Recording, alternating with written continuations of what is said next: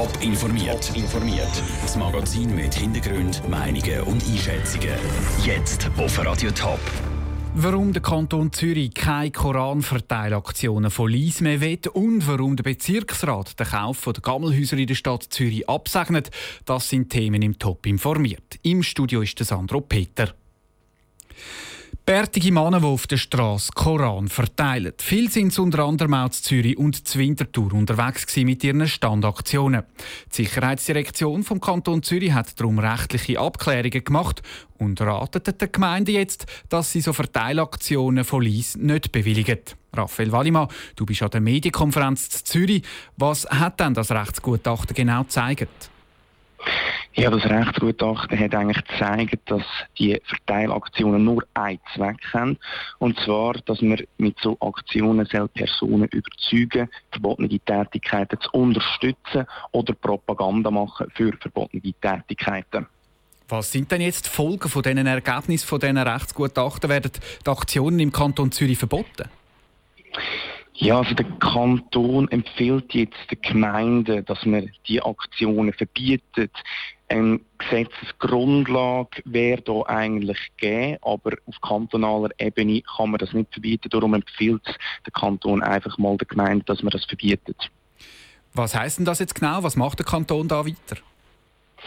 Der Kanton hat jetzt allen Gemeinden ein Schreiben zukommen lassen, heute Morgen, wo das ausführlich beschrieben ist und gleichzeitig schreibt er auch dort dem Schreiben, dass man vom Kanton aus Gemeinden würde unterstützen, wenn man so ähm, so Aktionen will, verbieten.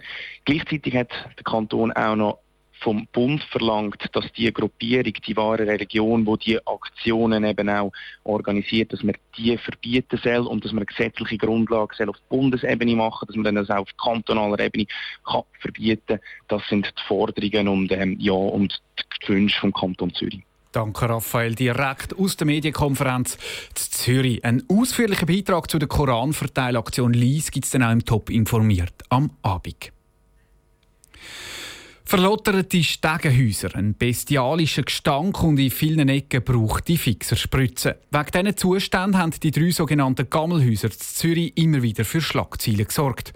Um diese Missstände zu beseitigen, hat der Zürcher Stadtrat die Häuser Anfang Jahr in Eigenregie gekauft, was aber nicht allen gepasst hat. Trotzdem kommt der Stadtrat jetzt die Rückendeckung über Daniel Schmucki. Über 30 Millionen Franken hat der Zürcher Stadtrat locker gemacht, um die drei Gammelhäuser im Kreis 4 zu kaufen.